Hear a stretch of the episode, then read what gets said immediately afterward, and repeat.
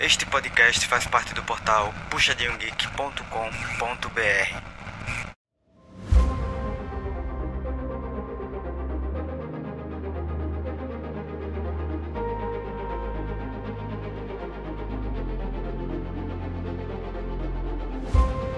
Oi, pessoal, bem-vindos ao nosso queridíssimo PG Quarter. E o PG Quarter dessa semana ele é super especial porque esse final de semana aconteceu finalmente a mudança, né? A segunda etapa da fase de pontos, o sábado.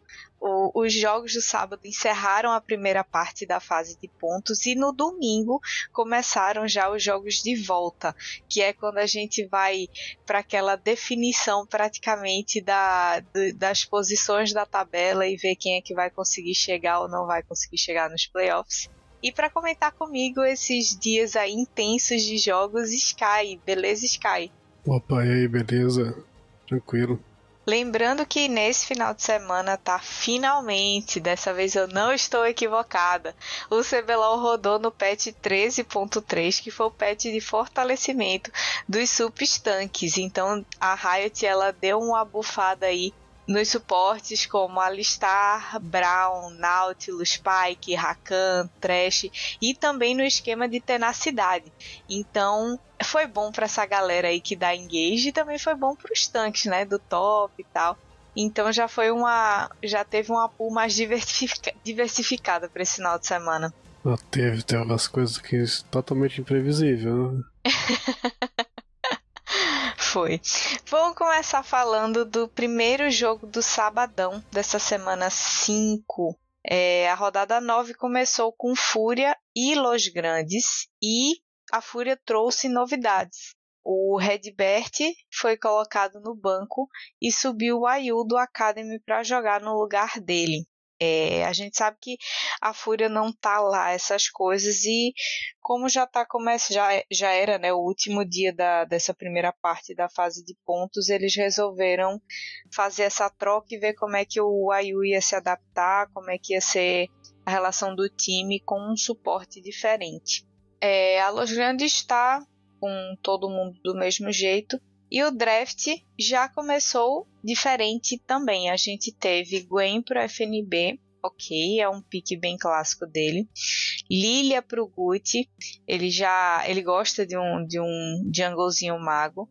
Jace pro Envy, Zaya pro Trigo e Rakan pro Ayu, já aproveitando aí a, a mudança do pet e fortalecimento que rolou no Rakan para fazer esse duo do amor no bot. Na pior que funciona muito bem isso muitos buffs que eles têm, né? é o combo do... Praticamente todos, é, tirando o que do Rakan, tudo dá pra combar muito bem, viu? É, Aproveitar são... usar bem útil, se você der pra encaixar legal, não? Fica, fica Sim, ótimo. eles são. Eles se fortalecem, né? É true casal pra bot lane. é, a Los Grandes trouxe Sion pro Hirit, Sejuani pro Ranger, Thalia pro Lava, Zeri pro Netuno e Lulu pro Zai. Eles já, a Los Grandes não quis apostar numa coisa muito diferente aí na bot lane, não. Preferiram manter os maguinhos com essa Zeri. Não é um, um, não é que os magos vão sumir depois desse patch 13.3 porque eles ainda são bem fortes, mas é porque agora existem opções. Antigamente eles prevaleciam demais porque eles estavam totalmente fora da curva e agora com essa esse buff na tenacidade e nesses campeões em específico é provável que a gente veja bem menos maguinhos, porque o estilo dos suportes no, no CBLOL no geral é mais de sub-tank com engage.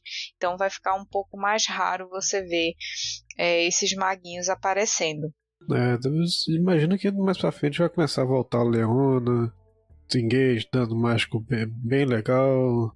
Até dar uma tancada também. É o que podia voltar aqui de já. A alistar. Acho que a alistar também é, vai voltar é, bem principalmente, forte. É, assim, Ele ganhou uns buffs bem interessantes. É igual quando começou a voltar a Zack no top, vai aparecer a alistar no top ou no mid. Eu acho. Eu acho. Ele vai ser o Denil Galho. O pior que não é ruim, assim, é, é um, o, o X1 dele no, com alguém, lutador assim, é, é, é, ele é forte pra caramba, tem muita opção de disengage e de engage, tem é, CC no Q, CC no E, na hora que pega, no, no, no W também. É, tem muita opção, né? É Tem. bom. Eu acho que ele sofre um pouquinho com relação no- ao farm, mas depois ele que ele consegue fechar a itemização, eu acho que fica bem bom pra ele sim. A Fúria abriu, né, o- os, os objetivos, eles fizeram o primeiro drag. E eu, eu fiquei surpresa porque eu imaginava que a Los Grandes eles fossem dominar bastante essa bot lane, porque como seria pouco provável você gankar um Sion e uma Thalia também nesse começo de jogo, ainda mais contra um Jace, eu imaginei que o Ranger ia armar a, uma barraca lá no, no bot ia fazer todos os drags e tudo, enfim. Mas o quem abriu, na verdade, esses objetivos foi a Fúria. Mas é, ness- numa troca que rolou logo depois, na luta pelo drag, né? Quando acabou o buff que a Fúria conseguiu fazer, rolou uma luta e o Netuno conseguiu o First Blood em cima do Trigo, porque a luta da, da Fúria ela foi meio bagunçadinha, assim, foi meio descoordenada. É coisa assim, um, um luta, o resto não acompanha e fica, ah, eu vou no voto, vou no voto atrasado, e acaba indo tudo descoordenado. Metade vai, metade fica. é, é aquele negócio que sempre acontece com o time brasileiro, sempre tem um avançando sozinho. Sempre. Direto, direto tá acontecendo isso. É. E mas esse momento aí do da Fúria de fazer o drag e tudo é, e ter perdido a luta consecutiva, ela foi na verdade um, o, o, o grande lampejo que a, a Fúria teve nesse early game, porque depois disso a Los Grandes conseguiu dominar total. Como eu falei, a intenção do Ranger era realmente armar uma barraca ali naquele bot tentar dar espaço pro, pro Netuno e pro Zai para eles crescerem e conseguirem oprimir a Zaya e o Rakan para conseguirem rotacionar, para conseguir sair. E eles jogaram muito unidos nesse early game. Eles divaram o bot também, teve muita movimentação, eles aceleraram muito o jogo. E o jogo no geral ficou bem clean para Los Grandes. Eles fizeram o segundo drag do jogo, né? Foi o primeiro deles. Fizeram Arauto, depois fizeram mais um drag e fizeram o Barão. E foi nessa luta pelo no Baron que acabou desequilibrando um pouco o Gold e os abates, porque a Grandes estava dominando muito, mas aí depois dessa luta no Baron, a Fúria conseguiu reagir, conseguiu uns abates e várias torres, e esse, esse momento aí foi que deixou a Fúria respirar, porque senão eu acho que, que teria sido assim um jogo extremamente rápido da Los Grandes. Eles chegaram a fazer né, o Baron aos 22 minutos, mas a luta foi totalmente para Fúria, tanto que eles conseguiram três abates. Então a, a Los Grandes só ficou com buff em dois personagens. E fora assim, perder três buffs, deu um gol de. Fora os, os neutralizados, sei lá, uns 300, 600 com uns, uns 1500 de gold, só nessa brincadeira aí, por aí mais ou menos. Tá sendo, é, deve ter, sido isso, que ela tava 4x1 neutralizado de. Não apareceu aqui, não dá, não dá pra ser na tela aqui direito, mas acho que é por aí, ou perto disso. Sim. Dá uma recuperada boa, né? Foi. Assim, não, não é como se, tipo, a, depois dessa luta a Fúria dissesse: Nossa, agora sim, a gente, qualquer coisa a gente passa na frente. Não. Mas deu um, aquele espacinho para eles darem uma respirada e conseguirem dizer: Ok, como é que a gente vai se virar agora, sabe? E a, a Los Grandes ainda chegou a fazer o terceiro drag, que foi aos 25 minutos, é, e a Fúria só fez se segurar. A única coisa que ela fez foi tentar se segurar como deu e foi tentando arrastar o jogo para um late late game onde eles estivessem full itemizados e a esperar que a Los Grandes cometessem um erro mais grave para tipo eles acumularem uma outra respirada dessa e, e realmente conseguir empatar a partida para de repente pensar em virar. E os dois times começaram a trabalhar nesse sentido. Quando a Fúria desacelerou e ficou segurando o jogo, a Los Grandes também começou a se segurar, porque eles não estavam querendo errar e também estava esperando o erro da Fúria. Então, foi meio como se a criatividade da Los Grandes tivesse ido para o espaço, sabe? Eles tiveram criatividade até o Baron e depois que o negócio desestabilizou, assim, eles perderam três, três buffs, eles meio que ficaram, tá, não quero mais inventar nada agora. é, nossa, uh, começaram dando cacete o, o Ranger, pra variar, dando aquela, dando aquela errada nos, nos smite e tal. Começaram forte demais, a Fúria deu uma recuperada boa. Aí depois a, a Losa postou de novo, aí voltou, deu uma atrapalhada na teamfight de novo. A Fúria pegou um pouquinho mais de recurso, deu uma voltada na, no Ghost, se for olhar até no, no gráfico de Gold. Tava indo, voltando, e foi muito pro lado da Los Grandes. Depois, por causa de um lance essa do Barão, voltou mais ou menos pra, pro meio do. Zerou a diferença. Não chegou a zerar, mas chegou perto, assim. Então com a recuperada boa. Depois voltou tudo pro lado das grandes de novo. E foi indo, filho. Foi. foi. Tentando e errando e sem medo. Foi. E foi engraçado porque eu acho que foi nesse jogo que o Ranger errou duas ults de Sejuani, ele lutou para trás. Uma vez ele lutou para trás no Baron e outra foi no Rio, ali perto do Baron.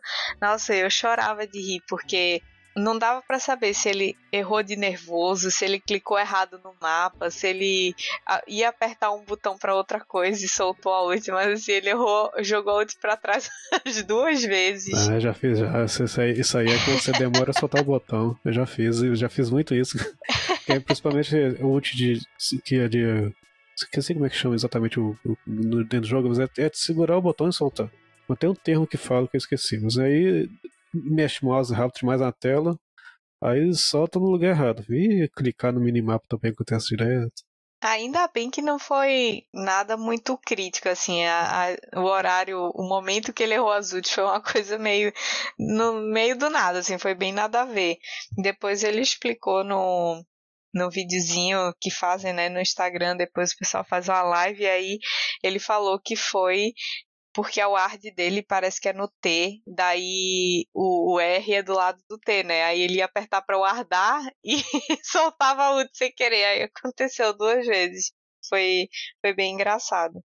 E o jogo, no geral, é, foi um jogo com poucos abates. Porque exatamente depois desse ponto crítico, assim, a Los Grandes ficou com medo de errar, a Fúria ficou se segurando, tentando arrastar pro late late game aí o jogo, que na minha opinião não foi uma coisa muito esperta de se fazer, porque a gente sabe que a Zeri é um, um campeão que depois que ele fecha o segundo item ele fica forte, mas depois do terceiro item ele fica imparável.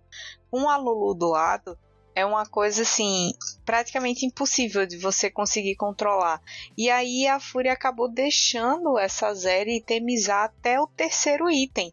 E não é uma coisa que, tipo, se eu deixei ela itemizar o terceiro item, vai ficar even pro meu time. Não vai. Vai ser uma desvantagem enorme. Então, acho que eles perderam um pouquinho o timing de agressivar para cima da Los Grandes, mesmo em desvantagem, para tentar não deixar essa Zeri farmar tanto e crescer tanto. Nossa, é, tá e... mais com os buffs de dragão que pegou aí a alma, não? Sim, pegou a alma dos ventos. Não, não pega ela é... não, né? E, e movimentação para ela é tudo, né? é, não, exatamente, né? O tempo todo pulando que diminui que cada buffzinho diminui um pouco o cooldown, a alma da mãe diminui mais ainda o cooldown. Tem um negócio. Qual é o antigo que eu tô viajando? A alma da, das nuvens mudou. Peraí, foi. É da Move Speed, né? A da... É, eu fora de combate, ela... é. É. E ela passa a paredinha, dá aquela corridinha, já chega te surpreendendo fácil, fácil. Depois da alma rolou o terceiro Baron, quer dizer, foram três Barons. Drag Ancião, dois Drags Anciões, tá? Nessa partida. A partida se arrastou até os 44 minutos, porque o primeiro Drag Ancião a Fúria conseguiu fazer, mas o segundo acabou ficando para Los Grandes, que fez também o quarto Barão. E esse quarto barão foi graças a uma boa luta que eles tiveram no Rio ali. Eles viraram para cima da Fúria e engoliram o time da Fúria totalmente, assim, completamente. E aí deu espaço para fazer o Baron e em seguida o Dragancião. E depois disso, GG, né? Tanto que assim, uma coisa que deu para notar bastante foi o quanto o Netuno estava é, apagado nas lutas, o quanto ele não estava conseguindo participar das lutas, é, e boa parte disso se deve porque ele realmente não estava conseguindo emplacar muito dano. E aí, depois que ele conseguiu itemizar, ele virou o capeta na, na fight. Se ele aparecia na fight, ele matava todo mundo. Então, foi nesse momento assim que começou a rolar para para Los Grandes realmente mostrar para Fúria que não, não dá para você ganhar mais. É, não, velho. Ele só esperava alguém engajar, sei lá, um Rakan, o, o tal, tentar dar o W em alguém, a, a Gwen, o FNB com a, com a Gwen, dar uma fazer a frente e tal, ele só explodia na ult e começava a pokear, pokeando, pokeando, correndo, pokeando. Dói demais, não? Com três itens ainda. Depois que ele fecha o gume do infinito, não, não dá. Só não dá. É muito dano. e no, essa, essa partida, no geral, para mim, a Los Grandes que, que vacilou, sabe? Não foi como se a Fúria tivesse jogado um primor de partida e o jogo tivesse sido muito competitivo, mas é foi mais vacilo da Los Grandes mesmo, o momento que eles vacilaram e deixaram a, a Fúria se segurar e depois que eles não estavam tendo assim, mesmo com vantagem, eles não estavam tipo botando para decidir. Vamos resumir no, de uma maneira grosseira. Principalmente naquelas do, aqueles dois momentos lá na luta do Barão, que deu. Nossa, perdeu o quê? Nossa, não perderam tempo, mas deixaram de. Otimizar, de manter, né? de, é, de manter a vantagem, sei lá, um, fez o jogo arrastar mais uns 10 minutos mais ou menos cada bobeira que eles deram logo. Sim. O segundo jogo do Sabadão foi Red contra Fluxo.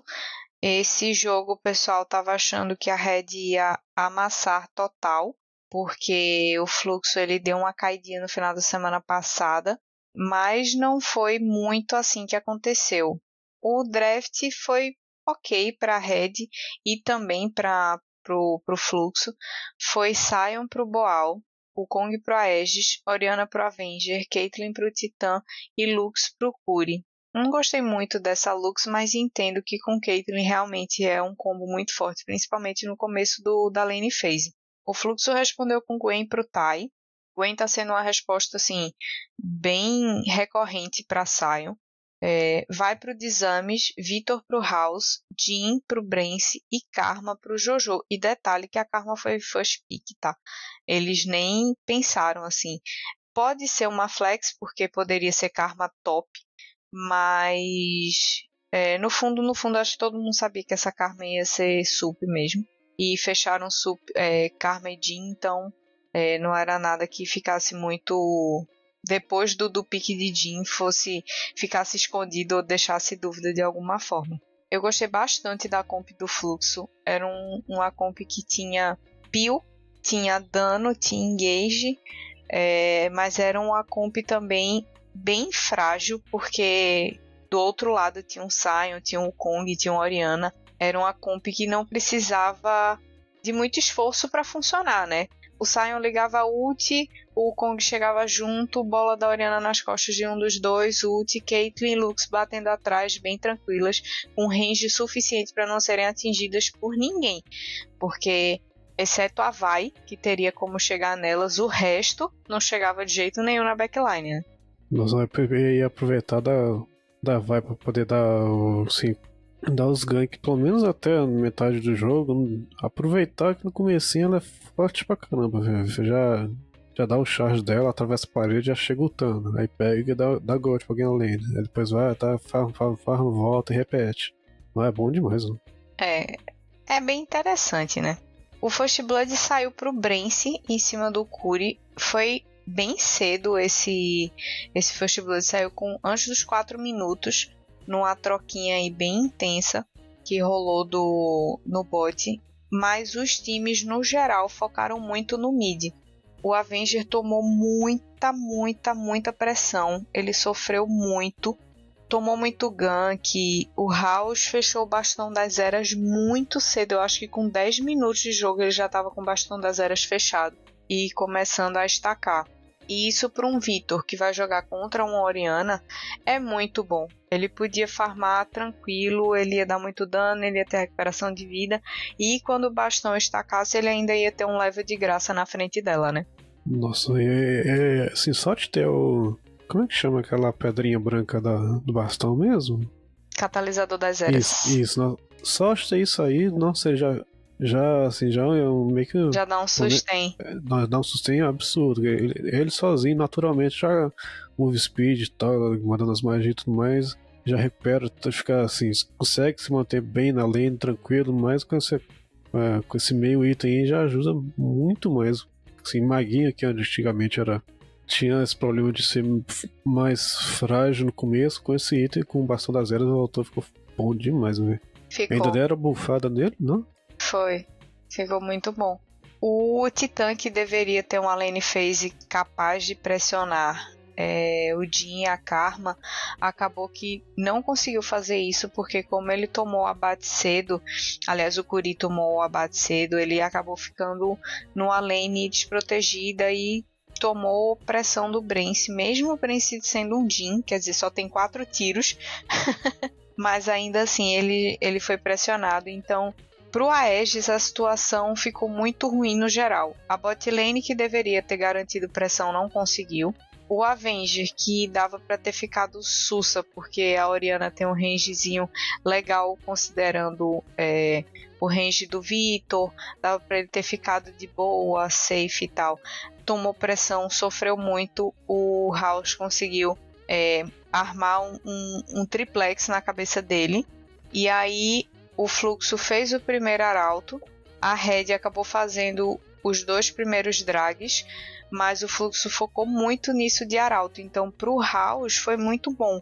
Imagina você tá um Vitor forte, a sua bot lane conseguindo pressionar e o seu jungle fez dois arautos que deu gold nice assim para para sua lane e para lane do Tai, se não me engano. É, então a distribuição de gold ficou bem interessante para o fluxo, eles conseguiram escalar bem mais rápido do que a red. Eles não se preocuparam muito com esses drags, esses dois primeiros, mas depois que chegou no momento do terceiro, né, eles foram para lá para impedir que a Red chegasse num ponto de alma.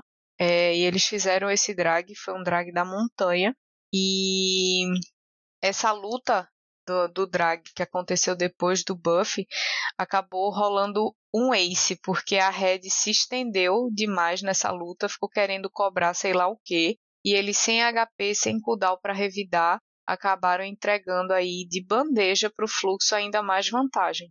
Ah, não, e isso fora a jogada do House, só dando a volta por trás lá e esperando todo mundo ficar de bobeira pra poder pular no, no, no meio do pitch.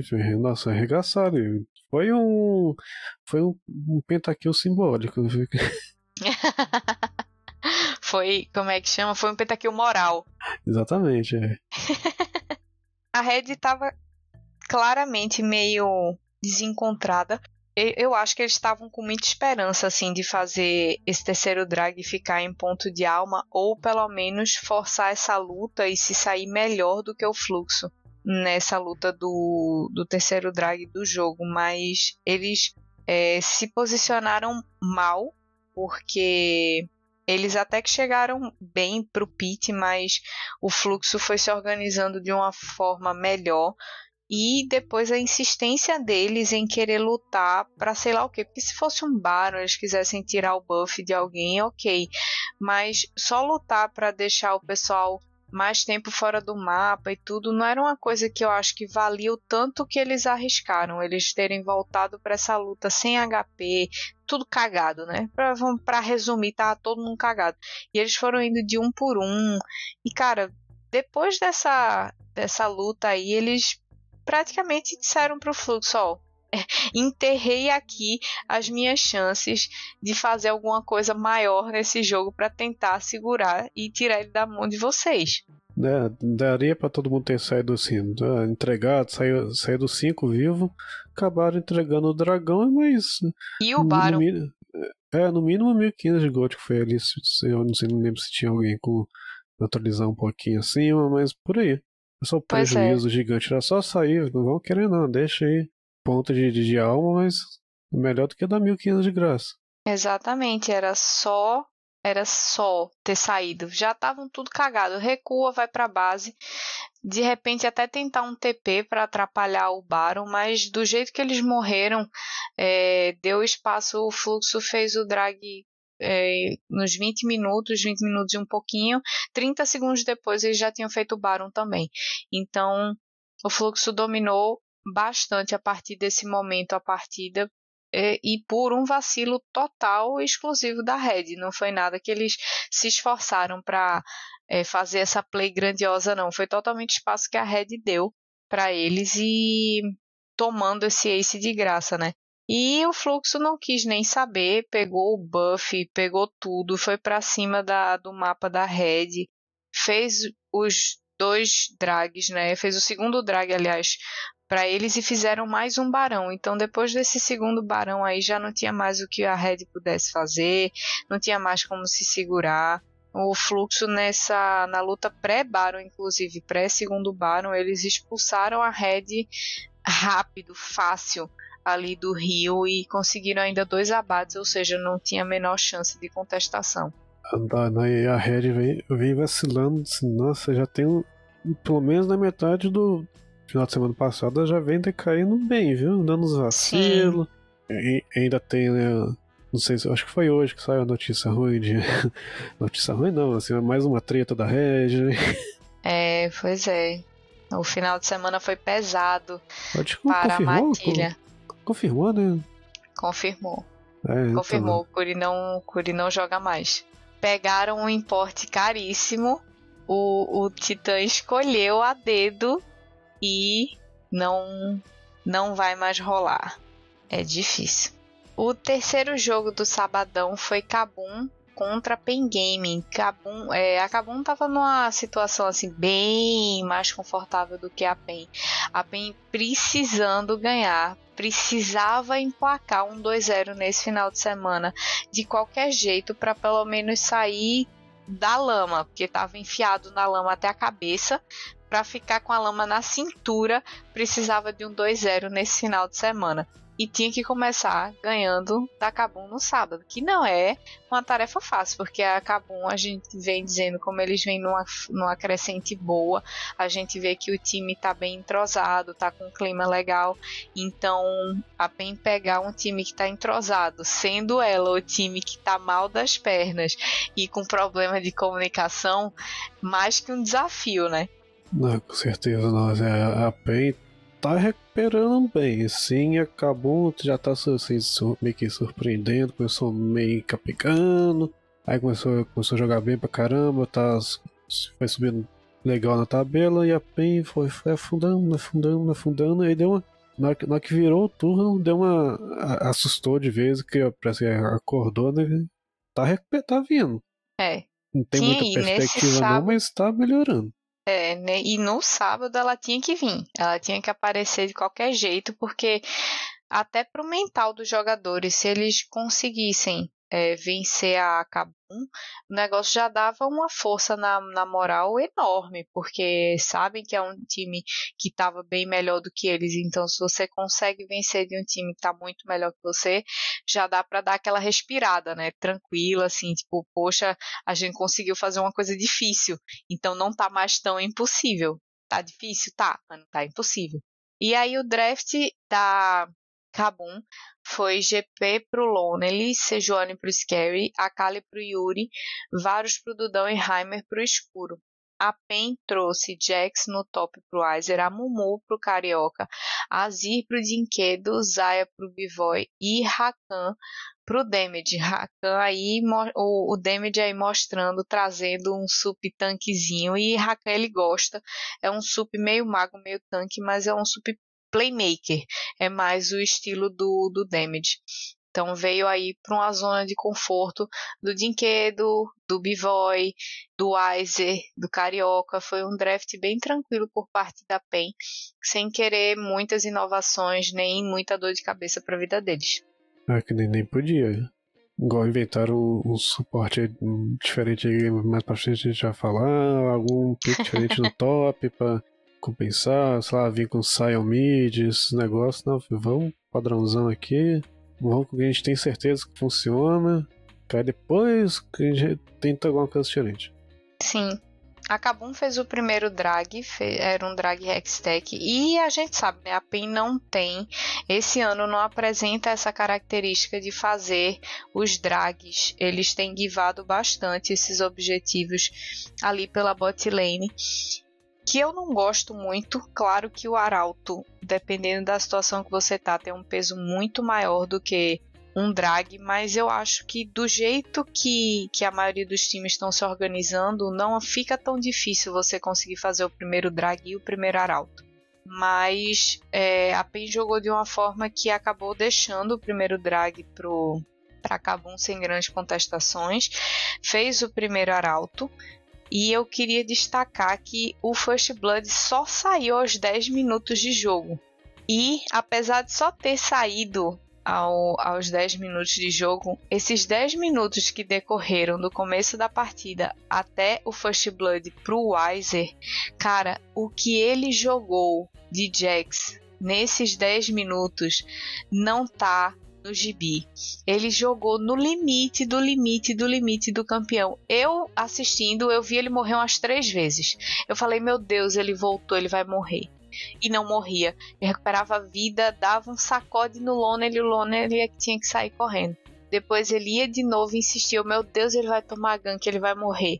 E assim, cara, o ar dado para ver a movimentação do Scary com antecedência jogou no limite do campeão, provou que conhecia muito bem a matchup de Jax contra GP e mais ainda mostrou que assim estava focado, estava concentrado com dominância total do campeão que ele picou.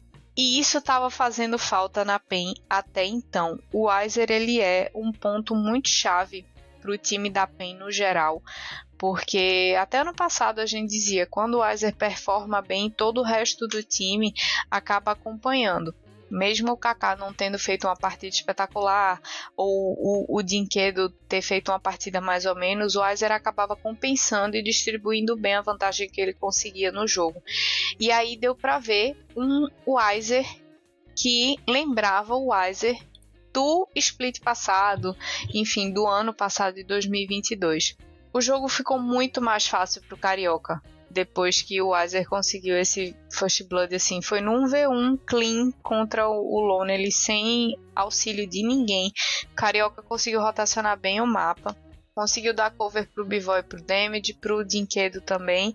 Não gostei porque a Pen givou o segundo drag e givou de verdade, porque eles chegaram antes no pit do, do drag, limparam tudo e aí chegou o Scary e acho que desceu o Yuri também, ou subiu o escuro, não me lembro agora ao certo. Mas assim, o Carioca apareceu, tava todo mundo lá da PEN junto com ele do bot, e ele só, não, tá, não vamos brigar não, deixa o cara levar, é só o segundo drag. E, pra azar dele, ele não só perdeu esse segundo drag, quer dizer, deixou de mão beijada para Kavum o segundo drag, como a Kavum também pegou o Arauto. Então, assim, esse, esse esse momento para Pen ele foi bem prejudicial, porque perderam um buff e do Arauto no caso e um stack de drag que ficou pro para Kabum. Aí nessa briga do dragão eles gastaram tudo para não conseguir nada, só para sobreviver. Isso aí é, nossa, é Sim. péssimo, não? Sim, bem ruim. É, mas no geral o Kaká trollou bem menos é, em posicionamento. O Weiser fez ótimos engages e estava comunicando bem com o resto do time porque recebeu um follow-up bem rápido e preciso. O que a PEN deu muita sorte nesse jogo foi que, apesar da Kabum ter feito os dois primeiros drags e um arauto, a PEN começou a pegar os drags quando já estava definido né, que a alma ia ser da montanha. Então, eles pegaram o primeiro drag deles aos 18 minutos, foi um drag da montanha. Pegaram o drag seguinte, também foi da montanha.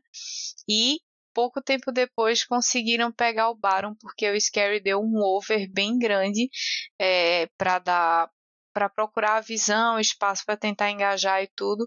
E aí a Pen lutou bem e conseguiu fazer esse barão. Então assim, eles deram sorte de pegar um drag bom para a comp deles, porque dava resistência para o Rakan, dava resistência para Mumu e dava resistência para o Jax.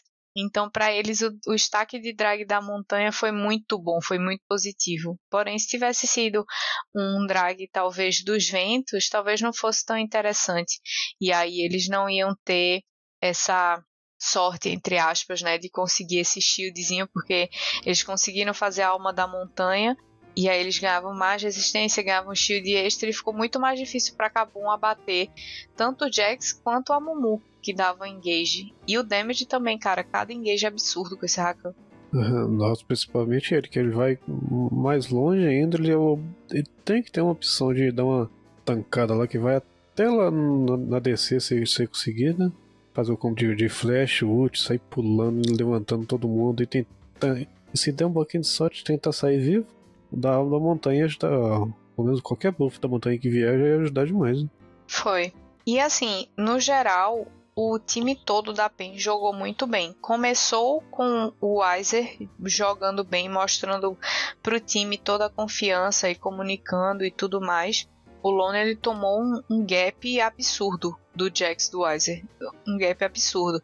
O Dinquedo também jogou bem, ele conseguiu salvar o time umas duas vezes com a ult dele. Tipo, a luta ia começar a dar ruim pra PEN, ia dar ruim true, true mesmo. Aí ele conseguiu com a ult afastar todo mundo e outra vez ele conseguiu trazer para dentro e abater. Então, duas vezes ele conseguiu salvar a PEN de, de mau funcionamento e engage e tal. E o damage também jogou bem mais seguro, ele conseguiu dar uns engages bem legais com a ult, conseguiu dar knock-up, e aí encantava todo mundo, o Aizer ia pra dentro, é, stunava, depois o Kaká entrava, prendia todo mundo, então era uma sequência de CC muito grande. E a PEN conseguiu organizar os timings desse CC de uma forma bem interessante. Acabou, acabou sofrendo bastante, principalmente Yuri e Lonely, porque eles não estavam conseguindo chegar na backline para conseguir fazer alguma coisa, né? Não, tava não, tava, tava bem complicado. Né? E esse negócio do, do, do Heimer, é, não sei, todo mundo que tá usando o Heimer tá passando em, em highlight todas as vezes. Ainda tô esperando alguém aparecer com o Heimer de, de Leandre ou fazer alguma coisa para já que sei lá vai ter um um Amumu tancando, um, ainda mais principalmente por causa do Jackson vai pular no meio, aí vai ter. Já vai atrapalhar muito mais ao invés do que só segurar a movimentação dele. Ele tava precisando de alguma coisa mais desse tipo, pra estar tá um, um pouco mais agressivo, porque um pouco defensivo às vezes não, não adianta muito não. É, eu acho que fizeram ele muito, muito, muito utility e pouco dano, né? Talvez tivesse caprichado mais no dano tivesse dado melhor. O quarto jogo do sabadão foi INTZ contra Vivo Cade. É, a INTZ está naquela história, tô ruim, mas tô bom, porque, como a gente falou, né, comparada a toda a campanha que a INTZ apresentou até agora, desde a implementação das franquias, é, foi o melhor split deles até agora. A Cade é que tá, veio com promessa, tava lá no, no fundo. Foi o primeiro jogo do Grell, né, que a gente tinha falado na semana passada que ele ia chegar aí para Jungle para reforçar o time, e ele chegou. É, Crashel continuou como o Sup e o Steps continua no lugar do Micão. Então, vamos falar do draft. É, ressuscitou aí o Urgot, fazia um tempão que a gente não viu o Urgot aparecer. O Zezeca pegou o Urgot top. O Yamp ficou Nautilus. ficou Nautilus Jungle. É, duvidoso, quando, é, duvidoso. Assim, é, quando, quando que isso aí foi usável? Depois que eu vou assim, olhando aqui os vídeos de novo, você quer falando, ah, 2000, que? 2014, 2015, falei, ué, era temporada 1, temporada 2 ainda. É, segundo ele, estava dando muito certo nos treinos, né? Eu imagino que sim, porque senão eles não iam trazer para o stage, não faria nem sentido. Mas é, eu acho que o patch de fortalecimento foi muito bom, mas não a ponto de trazer um Nautilus para jungle. Jace pro Nosferos, Sivir pro Ninja Kiwi e Serafine pro Nia. Também fazia um tempão que não aparecia uma Serafine. Eles ressuscitaram várias coisas esquisitas aí nesse draft. A Kate respondeu com Jax pro Giggle, Vai pro Grell, Oriana pro Greve, Varus pro Steps e Lulu pro Crastiel. O First Blood acabou saindo pro Crastiel, pra Cade, né? Num dive que muito torto que o Yamp resolveu fazer no bot e o Nautilus dele já parou de funcionar desde aí. Pra mim, o Nautilus dele durou exatamente 3 minutos e 10 segundos, que foi o tempo desse dive torto aí. Nossa, isso aí foi triste. Foi até que foi o. Nossa, foi, foi o bichinho da, da Lulu que matou ele praticamente. Foi o último, último tapa pra ele morrer aqui. Nossa, né? É, isso Foi. do, do Jungle, assim, é, pra depender. Depender não, ter essa desvantagem é ser obrigado a ter uma, uma linha de, de, de visão do, da skill shot, não ter nada na frente para poder ser efetivo, poder agressivar ou acertar alguém. Nossa, é complicado demais, né? Muito. Ah, o jogo da INTZ já começou complicado por causa disso, a desvantagem que o Yamp acabou tomando. Não só pelo abate dele, né? Porque a kill ficou na mão do Crastiel, não é grandes coisas ficar é, com a Lulu esse primeiro abate, mas o tempo que ele perdeu, porque ele givou um pedaço da jungle dele para poder gankar bot muito cedo, é, fazer esse dive e tudo mais. Então o Grell se aproveitou disso e isso prejudicou demais o, o, jogo dele, dele e da INTZ como um todo, né? Aqui ele fez o primeiro drag, fez o primeiro arauto, conseguiu depois fazer o segundo drag e a INTZ só veio dar sinal de vida mesmo quando ela conseguiu fazer o arauto lá pelos 15 minutos mais ou menos. E ela só conseguiu fazer esse arauto porque rolou uma play lá no top e aí o Gigo foi totalmente atropelado. A INTZ fez o, o, o arauto, conseguiu T1, T2 e metade da T3 lá no top, só com esse arauto. Foi o que segurou o jogo para a INTZ não tomar, tipo assim, uma partida de 20 minutos, mais ou menos. Porque se tivesse dado errado, ah, eu acho que o jogo tinha acabado com 20 minutos tranquilamente. Nossa, e você já começou no, no Ressuscita Defunto no draft, né? Que é uma comp, sei lá, meio, meio esquisita assim, tá acostumado, não tenho certeza se funciona. Acho que nem, nem na LCK eu vi alguma coisa desse tipo. Que normalmente quando o time brasileiro pega umas coisas diferentes, é copiando lá de fora. Eu acho que apareceu na LPL. Foi? No, no Nautilus Jungle, alguma coisa assim? Né? Foi, eles comentaram. Apareceu em alguma outra liga. Não tenho certeza se foi LPL, é, mas eu mas acho que negócio foi sim. é igual ano passado. Ah, ah, num jogo do Akane da Midaniria alguém fez deu certo. Não, não, é. não. Por favor, né? Não. Mas, né, já vi até o, sei lá, o o Faker no mid jogando com um caçante ou arregaçando assim, jogando bem pra caramba, mas não, não, não adianta. Adapta pra cá mesmo, fica quietinho, joga de boa, com os piques que tá acostumado. Sim. Não inventa demais, né? Só inventa um pouquinho. Inventa com um só, uma, uma lane só, sem. dá pra inventar. Mas, mas as é, três? Foi pesado. E esse, esse momento aí dos 14, 15 minutos da, da NTZ foi o único momento que eles jogaram, jogaram de verdade, porque dava para sentir tranquilamente a diferença da Cade desse sábado para o final de semana passado, assim. O time estava muito mais decidido, muito mais forte, muito mais ousado, indo para cima, indo para frente. O Grell realmente trouxe uma outra mobilidade para o time, trouxe uma, uma agilidade para o time que não estava tendo antes.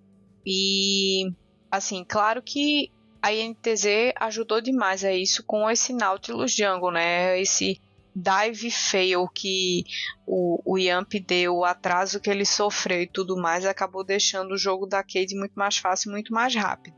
Mas, é, além disso, eu, eu senti, deu para perceber a performance do time totalmente diferente por causa dessa mudança da entrada do Grell. Nós fez diferença demais mesmo, viu? Né? Se ele tivesse desde o comecinho do, do campeonato, não estaria aí 1/7 praticamente quando eles começaram. Né? É, pois é. É, e o jogo acabou bem rapidinho, porque com 29 minutos a Cade já estava com 13k de gold à frente e o placar de, de abates foi tipo esmagador. Esmagador pro lado da Cade. A NTZ realmente não tomou é, ciência do que fazer contra esse time da Cade que se apresentou aí nesse sábado.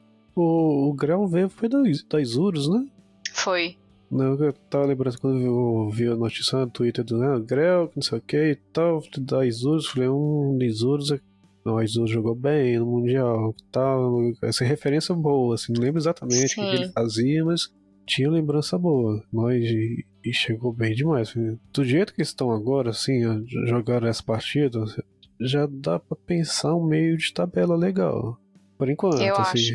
É, eu, é a, a, tal da Miracle Run, né? Que eles começaram a apostar agora e vão ver se eles vão conseguir. É, tinha que ganhar eu... todas pra fechar com 11. Isso. É. Tinha que é... ganhar todas. Mas vamos ver, né? De repente aí tem alguma combinação de resultados que favorece eles, a gente nunca sabe. O CBLOL é totalmente inesperado. Ah, igual aquele ano que do nada apareceu uma Rensga na final, então vamos. Sim, sim. Vamos ver, né? Foi o último jogo para fechar o sabadão foi Liberty contra Loud e os Libertines contra os Laudettes. É, os dois 4-4 na tabela era aquela a luta dos desesperados para ver quem é que consegue escalar, porque a Loud tá tentando escalar e não tá conseguindo, enquanto a Liberty tá só olhando o pessoal que bustou eles é, ficando com a mão na cabeça, porque eles estão aí devagarzinho e sempre subindo uns pontinhos para lá e para cá. Eu tinha, eu tinha uma expectativa bem grande para esse jogo, porque o estilo de jogo da Liberty de jogar, de, de, de organizar a partida é bem dinâmico, bem criativo e eu acho que a Loud está pecando um pouco exatamente nisso. Eles tinham bastante criatividade e tinham mais proatividade e isso caiu muito depois da vitória do, do ano passado. Esse split até agora eles não mostraram aquele jeito moleque, entre aspas, de jogar, sabe? Nossa, a Loud tá descendo de mãos dadas com a Red, viu? Fica os olhos na abriu o olho não que tá. Nossa, decaíram demais o, a qualidade, né? Não sei se acomodaram, o que foi, ou, ou, quando acontece aquele pico de desempenho, aí depois dá uma, vai descendo, aí, aí assusta, para, começa a perigar, ficar, não classificar, e aí acorda e começa a jogar de novo, bem. É, Vamos ver se eles vão arrumar a casa, né?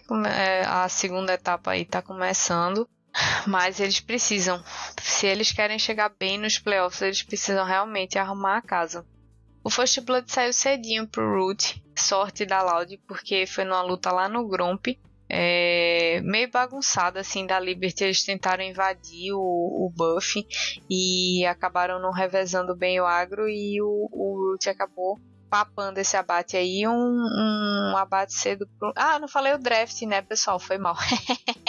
e esqueci de avisar o draft. O draft foi assim: foi Nar pro Chiari, Maokai pro Ace, Sion pro piloto, então foi Sion mid. É, Draven pro Julieira e N pro cavalo. A N tomou buff pra Sup. É, o shield dela tá refletindo dano então, se você dá o shield no seu aliado ou em você e alguém dá um ataque básico, ele toma banho reflexo, é, toma dano reflexo. E se você dá o shield e a pessoa dá um ataque ou casta uma, uma habilidade, ele toma dano mágico reflexo. Então, é um suporte aí que vai aparecer, mas eu não sei se vai aparecer tanto aqui no CBLOL porque acho que não é muito o estilo da galera, não, de ficar na moitinha escondido, soltar um tigres lá do mato do nada e tal. Mas o cavalo, como sempre, né? A Liberty sempre foi pique novo, foi pique diferente que está acontecendo no mundo, eles estão bem antenados, e aí o cavalo trouxe esse pique de N. A Loud respondeu com Lissin top pro robô, Gragas pro Croc, Azir pro Tinoz, Lucianami pro Root e Céus. Achei que ia aparecer um Nautilus aí para os céus e nem foi banido. Não entendi porque ele não picou, mas estão apostando nesse Lucianami ainda, apesar de tudo. E o Root, como eu falei, né, graças a esse First Blood que ele pegou, agradece, porque já que ele tá jogando com o Maguinho do lado dele, para ele foi bem interessante pegar essa vantagenzinha assim na frente do Julieira. O foco da, da Loud foi no Arauto, eles fizeram o primeiro arauto lá pelos 9 minutos e o primeiro drag só aconteceu quase aos 13 minutos. A Loud também fez esse drag aí, primeiro drag, primeiro arauto para eles. Depois disso eles correram para fazer o segundo arauto assim que ele nasceu. É, só que a luta foi muito, muito ruim. para Loud. Eles pegaram o buff, só que o Draven do Julieira pegou vários abates. E essa luta depois do Arauto deu nada mais, nada menos que 2k de gold free para esse Draven do Julieira por causa da passiva e os shutdowns que ele pegou. Então assim, ele saiu com a sacola de dinheiro nas costas tal qual um Leprechaun. Não, não, não. Voltou pra base, já comprou. Voltou com, comprando à vista. Comprou à vista. Ou fechou o item à vista. E a Liberty agradeceu muito esse vacilo da Loud porque estava tomando um sufoquinho. O, porque o robô conseguiu colocar pressão em cima do Kiari durante a lane phase. O piloto também teve uma lane phase bem difícil contra o Tim. Ele foi pressionado e tomou gank do Croc. Então, no geral, foi uma fase de de, de lane assim mais sofrida para Liberty, que normalmente não é. Eles têm uma, uma lane phase bem consistente assim. Mas a Loud soube e conseguiu botar pressão, mas depois dessa luta aí que ficou na mão do Draven Gold, a Liberty deu uma respiradinha e a Loud por sua vez acabou dando uma fobada no mid e essa fobada entregou abate e torre para Liberty também. Quando eu vi essa luta, eu falei, putz, agora, agora já era. A Loud não vai segurar mais os Libertins de jeito nenhum. Mas eles tiveram uma cal muito boa, que eles fizeram um Baron totalmente sneak. É, a Liberty nem sonhava que eles estavam lá fazendo Barão. Eles fizeram esse buff e respiraram muito com isso, porque conseguiram pressionar o mapa com puxar as lanes com esse buff do barão aí. Nossa, só de talvez até nem se eles não, não tivessem aproveitado tão bem assim, mas só de não deixar a Liberty pegar o buff do barão, né? Achei ia assim, seria mais usado para defender e ia defender muito bem, ia dar uma segurada boa, deixar todo mundo terminar mais item e tudo mais, mas além disso, eles já levaram torre, pegaram mais recursos ainda. Nossa, e fazer, fazer assim, escondido e rápido, não? Dá, até uma um desânimo no outro. Nossa, como é que a gente não viu? Deixamos de bobeira assim. Foi, foi. Eu fiquei com pena, porque assim, eles estavam indo tão direitinho, mas assim, inegável, né? A sacada rápida e inteligente da Loud foi, foi de tirar o chapéu. achei ousado e, ao mesmo tempo, assim, eles tinham consciência de que não existia a menor chance da Liberty nem saber que eles estavam lá e nem chegar a tempo de contestar. Então, foi assim, aquele momento específico, super rápido, que mudou totalmente o panorama do jogo. Depois disso, a, a conseguiu segurar bem a partida. A Liberty ainda acabou fazendo dois drags, mas a Loud conseguiu fazer mais um barão já com 30, 30 e poucos minutos, e com esse buff eles conseguiram dar o GG. A Liberty não conseguiu ir muito longe porque foi um jogo meio de tomar lá da cá, né? Eles pegavam a vantagem, a Loud ia lá e tomava de volta. Depois eles conseguiam uma coisa legal e eles mesmos entregavam de graça para a Loud. A Loud é a mesma coisa. Então o jogo deles afundou no momento que o Julieira morreu e perdeu os destaques do Draven. E aí acabou que o era meio que o buff do time, né? Esse Draven lá na backline, totalmente protegido por um Maokai, por um Nar, por um, um Sion, é, só metendo a, o machado na cabeça de todo mundo e pegando de volta. E aí depois que ele morreu, o, todo o dano da Liberty foi pro espaço. É, assim, mesmo ele tendo que já, já tava que, com dois no caso, é, indo pro quarto item, mas mesmo assim, quando perde esse buff, dá uma, uma atrasada legal no Draven. Dá, dá uma segurada no jogo dele.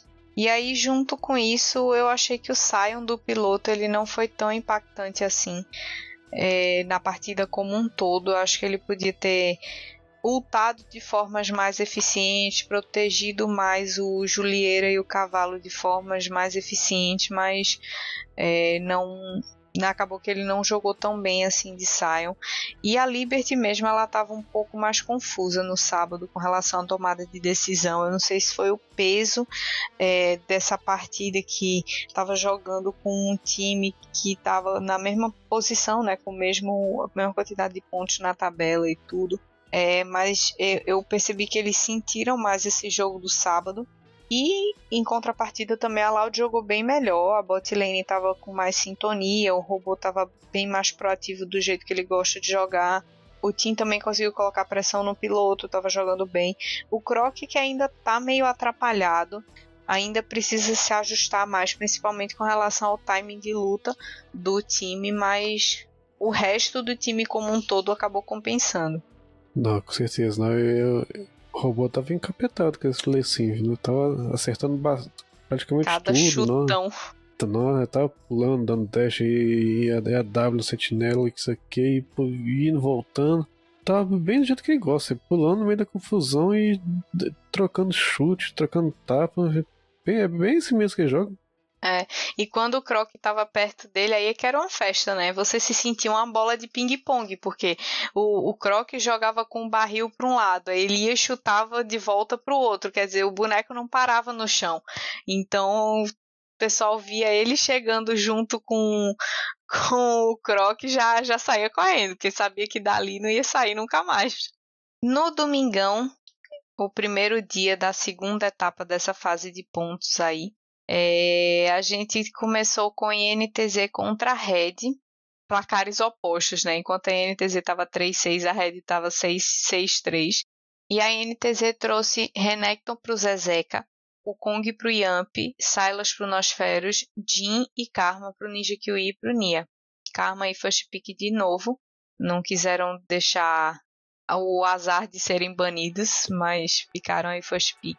É, Jace para o Boal, vai pro Aegis, Leblanc, Leblanc pro Avenger, Varus pro Titã e Nautilus pro Cúria. E já gostei mais porque Nautilus e Varus é uma botlane bem forte.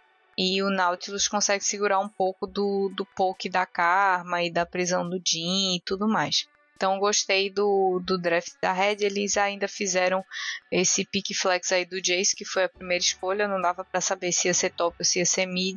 E acabou indo pro top porque o Renekton foi last pick aí independente de qualquer decisão se eles tinham decidido ir pro mid ou não, o, a LeBlanc foi o último pick, então eles responderam esse Renekton do Zezeca com esse Jace do Boal.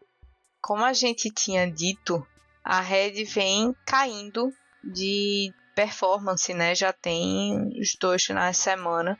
Desde que eles perderam a primeira vez, eles quiseram parecer pouco abalados e aí eles começaram a entrar numa onda assim meio complicada.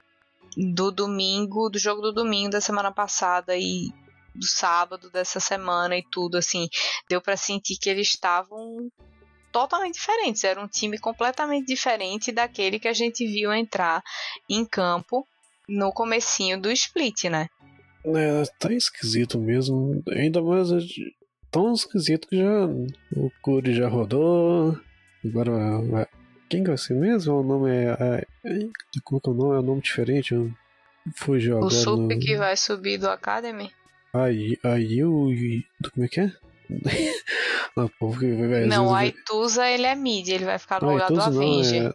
Ah, fugiu aqui o nome que agora, que aparece o nome assim do nada, que a gente não tá nem esperando, a notícia vem e bate. É, mas vai ter substituição na Red, porque realmente a performance deles no domingo também foi bem ruim, apesar do Avenger ter jogado melhor do que no sábado e do que vem jogando nas últimas três, quatro partidas. Ainda assim, não foi uma performance muito memorável, digamos assim. A NTZ é que não quis nem saber, papou os pontos e dane-se que a Red tá tá em crise, né? Ele não quer saber.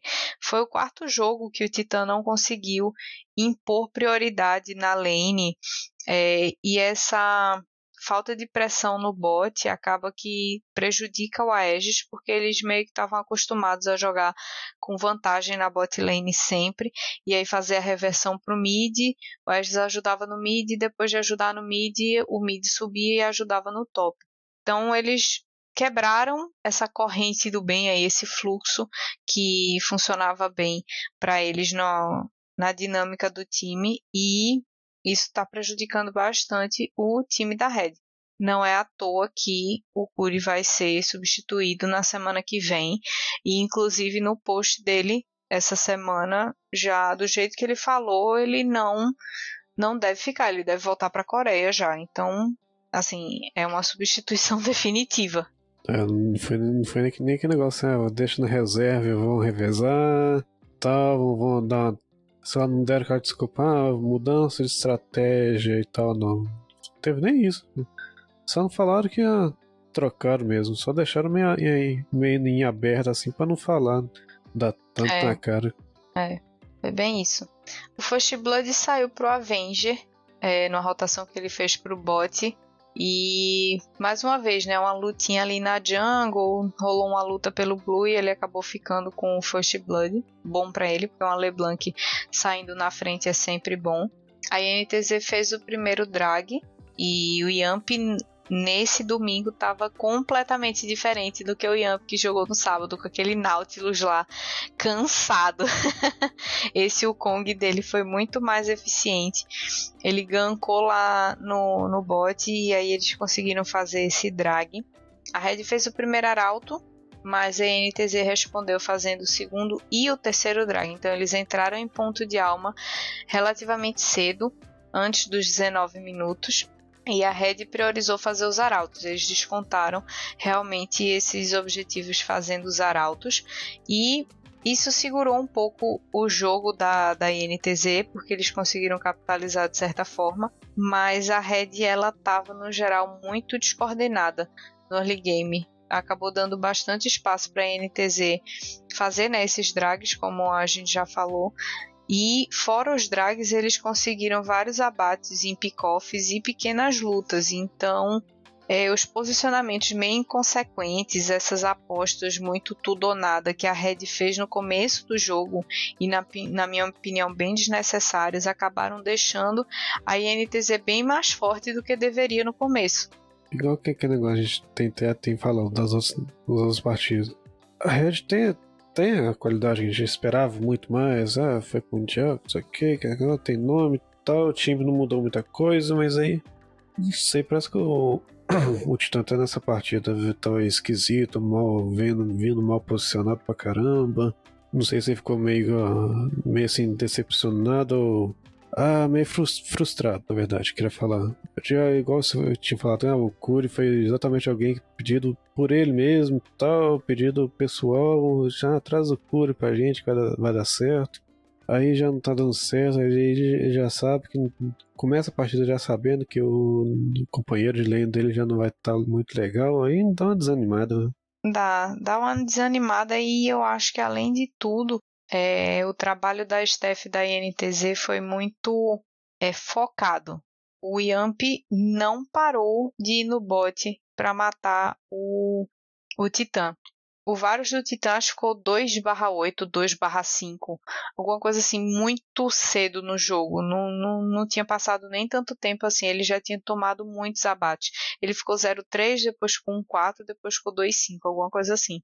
Um Varus atrás não faz nada, nada, nada, nada, nada. Ainda mais com, contra um Wukong que tava giga. Então, um boneco sem mobilidade contra um cheio de mobilidade que ainda passa escondido e tudo mais. Então, o, o jogo do Titã simplesmente não aconteceu. Algumas vezes ele realmente estava avançado, é, desnecessariamente, com uma visão muito próxima a ele do rio.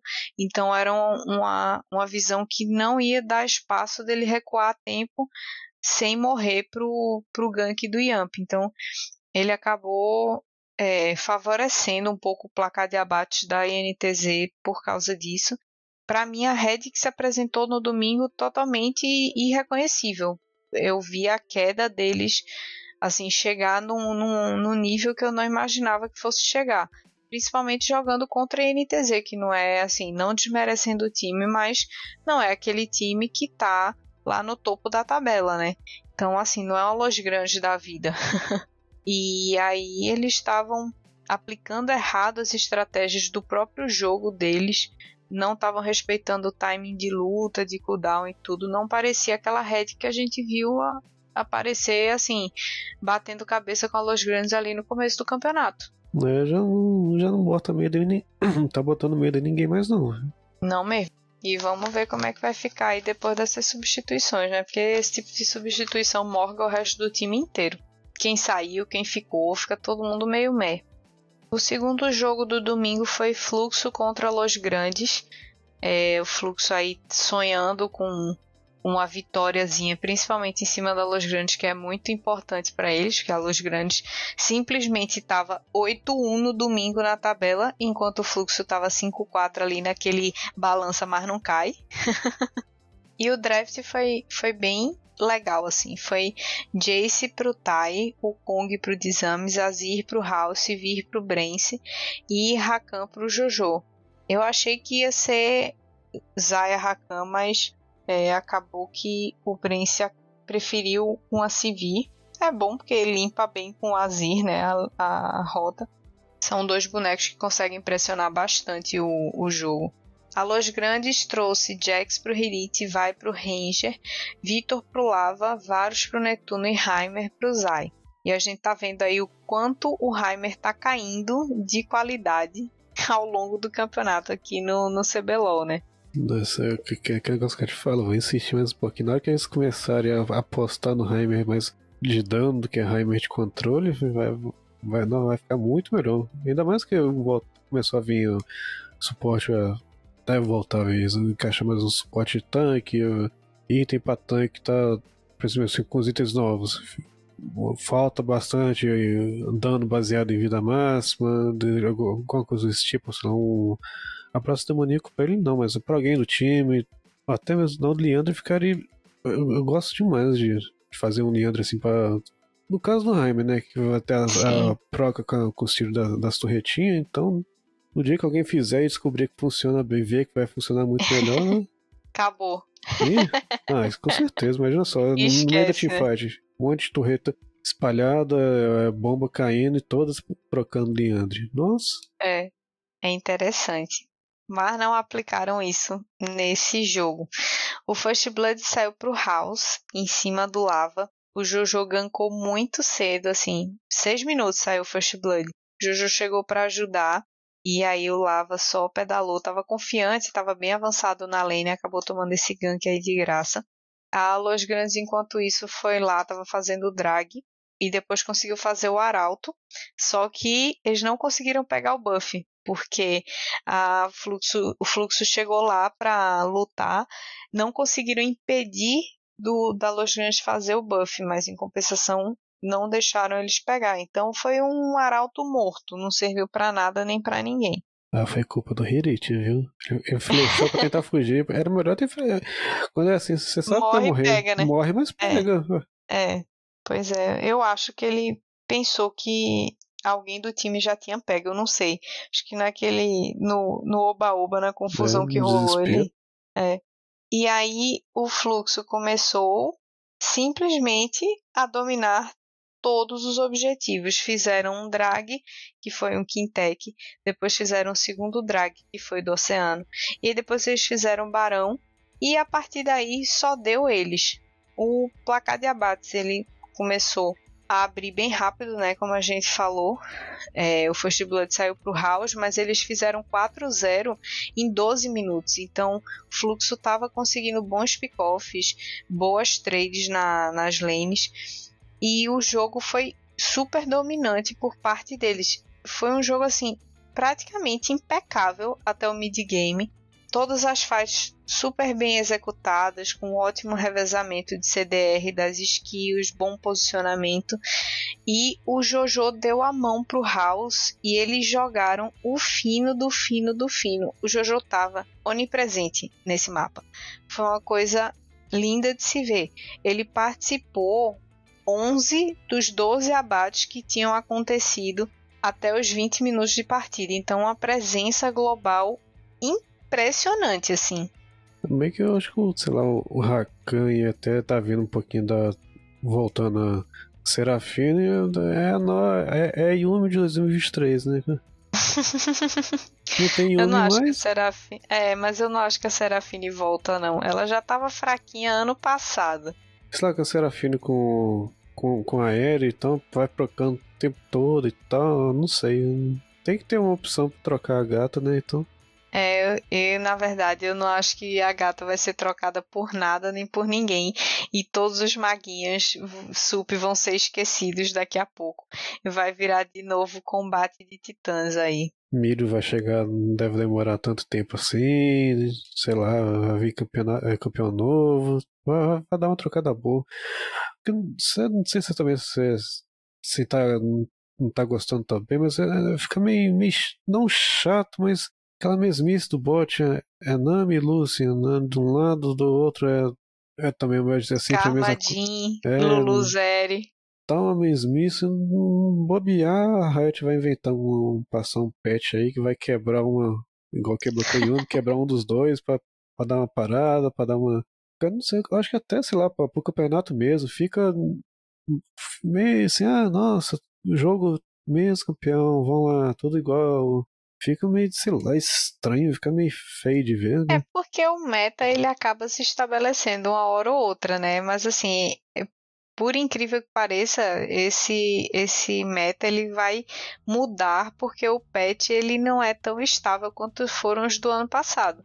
A gente teve essa predominância aí da dos supes magos até a metade da fase de pontos e a partir de agora vai começar o sup tanque a aparecer. Então é um negócio que o meta vai ter que se adaptar assim no meio do caminho pré-playoff. É uma coisa bem louca assim. E próximo patch que vai entrar no server, ele vai ter um nerf no, no item básico de Super AP. Então vão nerfar bastante a recuperação de mana que ele dá e tudo mais. Então, é, é, e vão bufar os itens que são para sub tanque de engage. Então é uma coisa que assim a Riot está deixando bem claro que ela quer que os supes magos sumam. então assim a gente vai ver muita muita coisa diferente aparecendo sim, mas não é, diferente no sentido de campeões novos, mas sim porque o meta vai mudar tanto a ponto de desfavorecer totalmente os supes magos, né? Olha, vai. Falando, lembrando dos negócios de ah, suporte tanque, vai voltar uns sua em suporte, umas coisas do tipo assim. Se bobear, volta, né? É, só se. Não sei, porque Virtude Radiante deu, foi nerfada, né? Tá mais cara e não dá mais CDR em quem, pra quem tá perto. Não sei, não sei. Mas é, o que eu tenho certeza é que Alistar e Nautilus vão voltar com força total, assim como o Rakan também, que já mostrou aí que. Leona também, né? É, que, que vai estar tá bem na fita, sim. O fluxo, como, eu, como eu falei, né? Ele tava dominando bastante o, o jogo até o, o mid-game, assim, foi bem tranquilo. E depois desse estompaço que eles deram até os, os 20, 25 minutos, é, a, luz, a luz deu uma tiltada bem bizarra, assim. Eles começaram a se descoordenar durante as lutas, ficavam indo bem bem bronzode, assim, bem prata, de um por um, morrendo, se matando, é, dando espaço para Picoff de graça para Fluxo, que já estava muito forte. É, mesmo assim, o Fluxo deu uma trollada num push bot que eles tinham feito. É, só que eles estavam com tanta gordura, tanta gordura para queimar ainda, que eles tiveram espaço para se recuperar. E a única coisa que a Los Grandes conseguiu fazer, na verdade, foi pegar uns abates, mas não foi nada muito expressivo. Achei a partida do fluxo aí extremamente madura.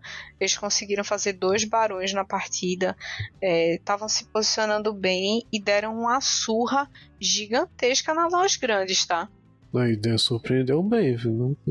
A fluxo vem, vem assim, tá, tá ali, meio, meio, meio no sim, meio no não, mas tá recuperando bem, tá jogando, tá jogando legal, tá, não tá assim, ah, jogando, não tá impaciente pra fazer as coisas, tá fazendo uns piques que encaixa legal, sem inventar muito, mas tá, tá recuperando muito, mas muito bem mesmo, né?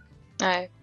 Foi, foi bem, achei um jogo interessante. Se eles continuarem mantendo esse ritmo aí, o resto que se segure, porque eles não vão vir para brincar, não. O terceiro jogo do domingão foi Fúria contra Cade. É aquele joguinho ali meio fundo de tabela. A Fúria não quis arriscar nada, entre aspas, muito grande, porque o FNB veio de Renekton, o Gut estava de Amumu, o Envy de Vitor, a Zaya, o Trigo estava de Zaya, mas a surpresa do draft foi Ayu de Belvete. Ele já jogou de Belvete Sup no Academy e venceu. E aí a Fúria resolveu apostar. O maestro falou que, ó, ele estava se sentindo confortável, ele pediu para picar, era uma situação favorável para o boneco, a gente deixou. E a Cade trouxe Gwen pro Gigo, é, vai pro Grell, Swain pro Grevitar, Varus pro Steps e Karma pro Crashiel. O, a comp da, da Vivo Cade no global assim parecia mais consistente do que a da Fúria.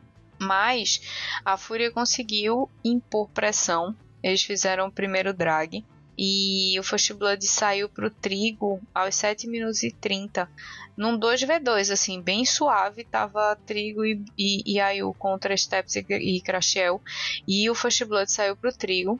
E aí a Fúria também rotacionou e fez o primeiro arauto. Então, assim, eles dominaram esse comecinho de jogo nos objetivos e no bot também na lane.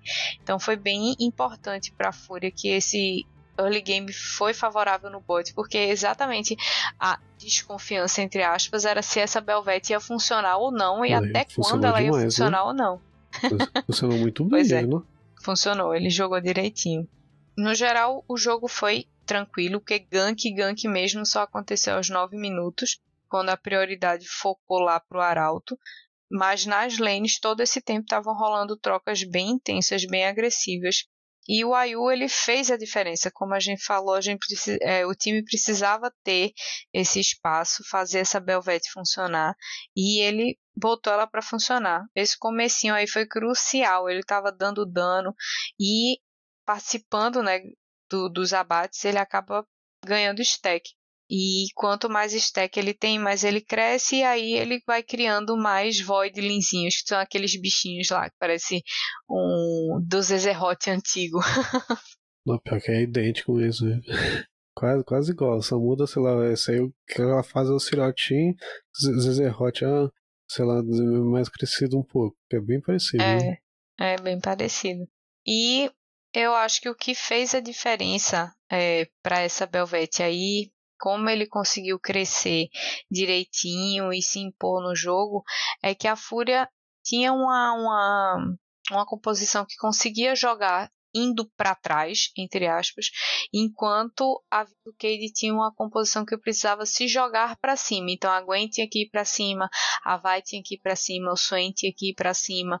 E a Fúria conseguia escapar bem de todo esse engage, porque tinha o Renekton para fazer uma frontline, tinha um Amumu para prender todo mundo e depois sair correndo, é, tinha um Victor para botar um campo gravítico aí, dar um slow, dar um stun, e a Zaya ulta fica invulnerável e a Belvete só se quiser vai dando zip zip se afastando de todo mundo. Então era bem mais tranquilo para a Fúria se afastar da, da luta da Cade do que para Cade recuar de uma, de uma luta que a Fúria quisesse impor para cima deles.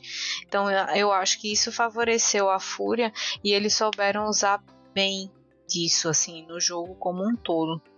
Lá pelo mid game, a Vivo Cade até conseguiu encontrar umas boas lutas, porque o Greve já estava bem mais itemizado, e aí ele dava flash ult no meio de todo mundo, acabava afastando o time todo da, da Fúria e desmantelava um pouco a luta deles. É, foi numa dessas que eles conseguiram fazer um drag, é, e esse drag acabou que gerou uma luta super estendida e a Fúria acabou tomando um prejuízo muito maior do que a Vivo Cade. A Fúria fez um Baron mas a Cade respondeu depois fazendo mais um drag e nesse nessa luta, né, nessa disputa de objetivos, a Cade conseguiu encontrar, encontrar uns bons espaços de pick-off e luta e botou o jogo tipo em ponto morto, em ponto neutro de novo. Foi mais ou menos na, na faixa dos 30 minutos ali de partida. E aí, no final das contas, depois da Fúria já ter feito um, o segundo Barão, que por sinal foi resultado de um ótimo engage do Guti. Guti deu um engage ult ali na, na Cade, acho que pegou quatro, foi todo mundo, e deu aí o para a Fúria com tranquilidade. E em seguida, a Alma do Oceano.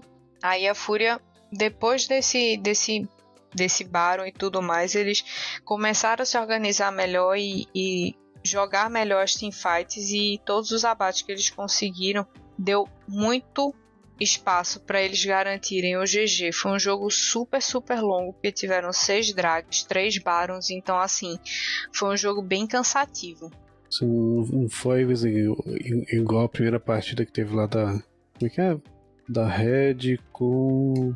Não me fugiu o nome, que deu, sei lá, quase 50 minutos, mas é aquele jogo de tempo padrão que pareceu que durou muito mais. É, durou uns 40, 40 e poucos minutos, 42 ou 43 minutos, mas foi, foi pesado, foi cansativo, sim. Foi Fúria Los Grandes que teve mais ou menos um tempo assim parecido no, no sábado. E ao contrário do que a gente tinha visto nesse terceiro jogo, a gente vem para o quarto jogo aí do domingo, que foi Pen e Loud. E enquanto um, o jogo anterior foi um, uma tortura, entre aspas, um jogo super longo, esse foi um jogo super rápido. Um jogo super clean, mas eu não vou dizer ainda para vocês para quem foi, porque primeiro eu vou falar sobre o draft. O Aizer trouxe Jace, o Jace coreano. Carioca ressuscitou a pop dele, Dinquedo com Azir, Bivoy de Zaya de novo e Damage de Rakan de novo. Para que mudar em time que a receita do time que começou a ganhar, não é mesmo? Uhum, com certeza. É, é, é igual quando era antes Zero Yumi ou CV Yumi. É, funcionou continua. Vai, vai. Exato. Não tem por que mudar. A Loud respondeu com Rumble no top. Esse Rumble do robô é famoso por não funcionar, infelizmente. Gragas pro Croc, Tristana pro Tinoz, Zeri pro Root e Nautilus pro Céus. Eu não sei se Zeri e Nautilus faz uma sinergia muito boa, não. Eu acho que se é para pegar alguma coisa, pega alguma coisa que ajuda a boneca, pô. Tu jogou de Lulu o tempo todo, aí na hora que é para jogar, vai estar tá contra um Rakan que pode dar engage, aí tu dá um polimorph nele, aí tu vai e resolve não pegar, porque não foi banida, tá? Então, assim, Lulu era uma opção, mas o Céus resolveu que não queria pegar. A Loud dominou o comecinho dos objetivos, fez o primeiro arauto, fez o primeiro drag, foi um drag infernal. Eu acho que a PEN não deveria ter deixado isso acontecer. E o First Blood só aconteceu aos 12 minutos e ficou para PEN. O Kaká deu uma passadinha ali rápida no mid e conseguiu um abate de grátis pro Dinquedo em cima da Tristana do Tinous.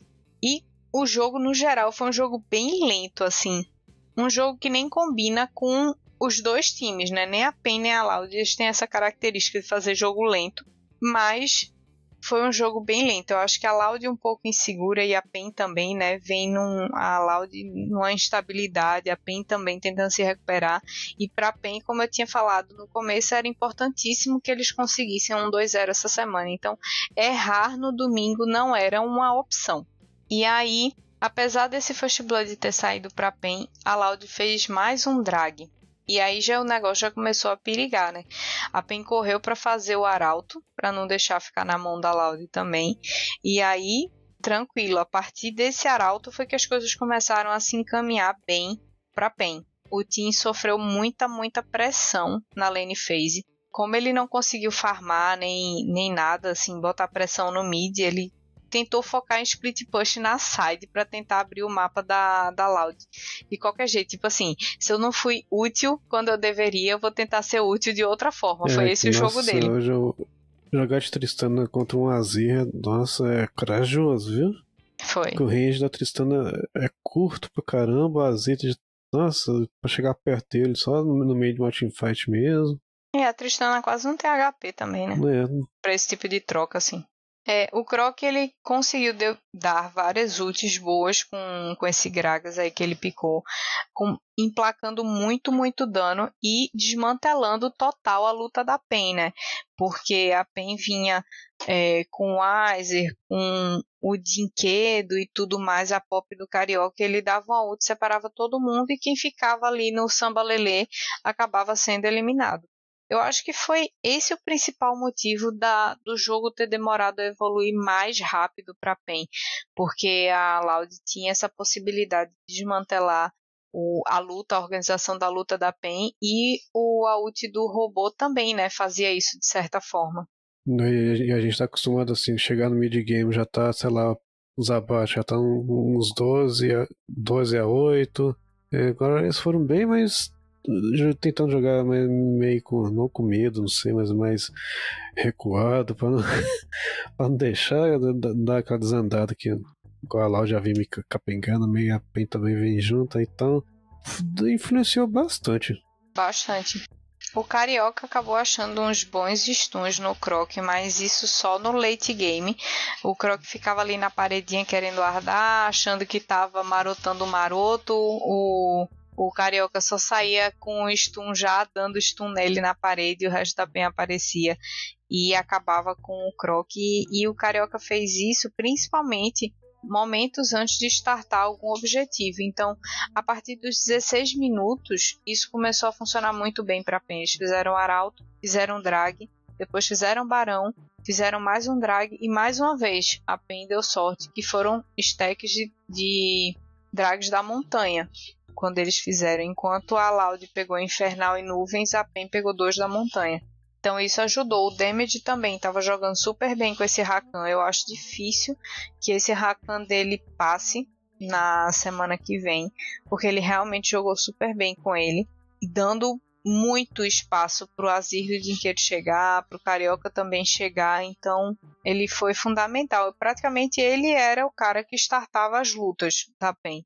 O Weiser ele focou basicamente em parar o split push do Tinoz e segurou também muito bem a lane contra o robô, porque o robô tinha bastante espaço para puxar a lane e ele segurou de boa, não ficou tomando dano de graça e tudo. O Weiser estava muito focado esse final de semana, dava para perceber a vontade que ele estava de que o time saísse 2-0, sabe? Não, ele já, vem, já vem jogando bem demais sempre, né? Só uma partida ou outra que a gente tivesse assim, mais no Thunder, deu uma vaciladinha ali, deu, tomou um gank meio de bobeira, mas pelo menos dele é, é um, é um assim, o Carioca tem vacilado né, nos piques lá quando ele pega a Sejuani e tal, esse negócio, mas o Wise é um, é um jogador seguro pra caramba, bem confiável, bem constante. É, mas melhorou, porque ele estava meio no nível bem abaixo do que ele podia apresentar e ele deu uma melhorada. E isso foi fundamental para esse 2-0 do final de semana da Penha aí.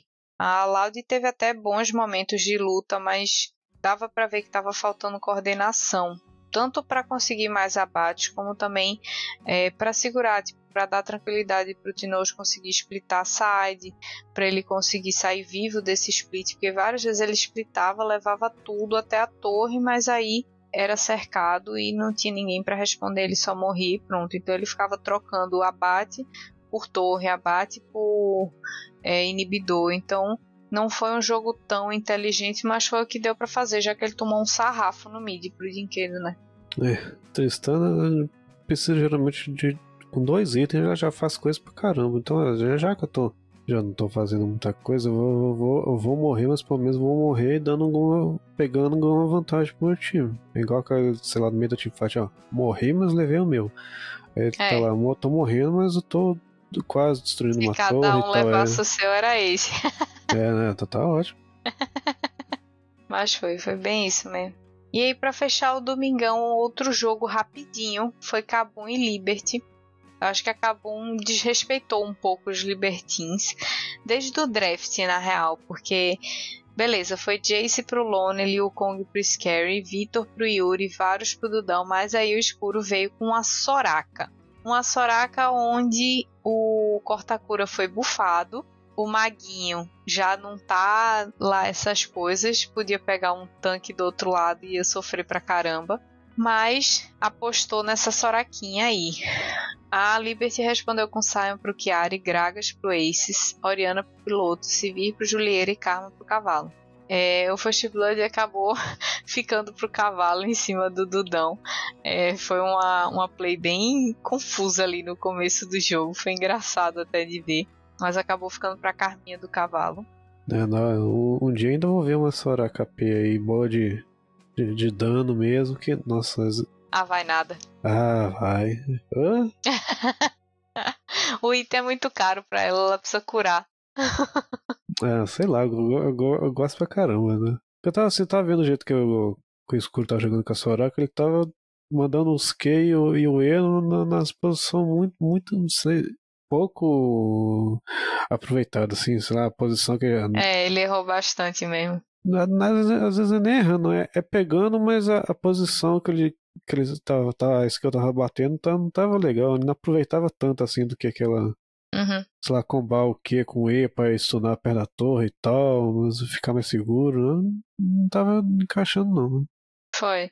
E o jogo até que começou assim, mais favorável para Kabum com relação aos objetivos, porque eles fizeram o primeiro drag, primeiro drag e também o primeiro arauto. Mas a Liberty ela conseguiu uma play muito, muito, muito bonita no bot. É, antes disso eles fizeram o drag, né? Porque já, já eram quase 13 minutos eles conseguiram fazer o drag deles. E aí aos 15 rolou uma play lá no bot com revezamento de dano e cooldown, cara, perfeito, parecia uma dança. E acabou, tipo, se perdeu total na contestação e aí foram morrendo de um por um, de um por um, de um por um, de um por um. E aí a, a Liberty só agradeceu e com isso eles conseguiram uma vantagem que deu espaço para eles fazerem drag, para eles fazerem arauto. E eles só engoliram a Kabum. Não teve, cara, não teve espaço de contestação. A Kabum não tomou conhecimento de como poderia se movimentar em Summon's Rift. E é aquela livre que a gente começou o campeonato, hum, vamos ver, tá, tá voltando aí e tudo mais, mas tá surpreendendo. Tanto que eles estão re recuperando desempenho, tá evoluindo pra, pra bem positivo. Tá, é. Tá, tá, tá, legal de ver o jeito eles jogando. Eu, eu gosto. Eu tenho gostado bastante, na verdade, do, do desempenho da Liberty como um todo. E ao contrário do, do Sion do piloto, né, do coleguinha de time aí que ficou Sion mid lá no, na, no sábado, esse Sion do Chiari, esse sim foi muito bem jogado. Ele conseguiu dar bons engages com a ult, saía lá da casa de chapéu, ninguém estava nem lembrado dele, ele vinha manobrando pelo mapa e surpreendia todo mundo com a ult. É, tava dando bons knockups também. E o Dudão ele virou saco de pancada. Parecia aqueles bonecos de treino do, do modo. do modo de treino lá. É, todo mundo só vinha em cima dele. Mais ou menos a mesma situação que o Titã passou, né? Tava de vários e aí todo mundo só dava engage em cima dele. É, no começo do jogo. O da engage matou ele relativamente fácil, tranquilo, repete. Matou fácil de novo, repete. Tá e não certo. era nem que ele tava se expondo, coitado. Diferente do Titã, é porque ele foi caçado mesmo. Isso, não, só de a, a, a, no, dele, assim, cancelar a participação de alguém no jogo, praticamente, então é jogar com menos um o tempo inteiro. O tempo inteiro, foi bem 5v4 mesmo. A Liberty fez Barão, fez o terceiro drag e com 25 minutos o placar de abate estava escrito caso de pássaro, porque estava 13 a 3 a favor da Liberty, o que mostrou uma dominância total e absoluta né, dos Libertines em cima dos ninjas aí. Não, não deu, acabou simplesmente não jogou. Eu acho que essa foi a única partida que teve assim, ah, esmagaram e bateram com vontade. As outras não, é assim, começou muito forte, aí a vantagem passava para o outro. Aí voltava, não sei o que, alguém dava vacilo e voltava. E ficava arrastado. Esse não, foi desde o começo, bateram com vontade. E foram bem demais. Foi. Sempre às vezes tem aquele momento que o time consegue uma luta boa, dá uma segurada, né? Mas esse não teve, velho. Não teve condição da Kabum segurar nada, contestar nada, fazer nada. Realmente eles foram massacrados. Então é isso, pessoal. Espero que vocês tenham gostado. A semana de grandes emoções, né? Passou aí o, o domingão, começou essa fase nova, o segundo turno da, da fase de pontos. E seguimos aí no, na fase de pontos também com os jogos de volta. Vamos ver como é que vão ser esses embates. A Pen aí já mostrou que na volta ela foi melhor que a Loud e tudo mais. Libertins aparecendo, Red caindo, tá, tá um samba, tá um samba do crioulo doido. Então vamos continuar acompanhando, continuem com a gente.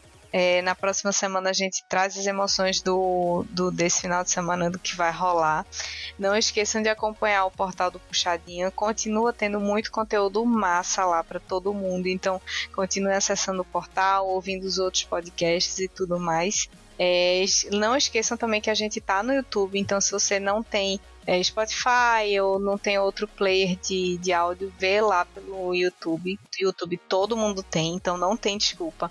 Compartilha com os teus amigos, manda para todo mundo. E é isso, pessoal. Obrigada pelo apoio. Até a próxima Sky. Valeu demais.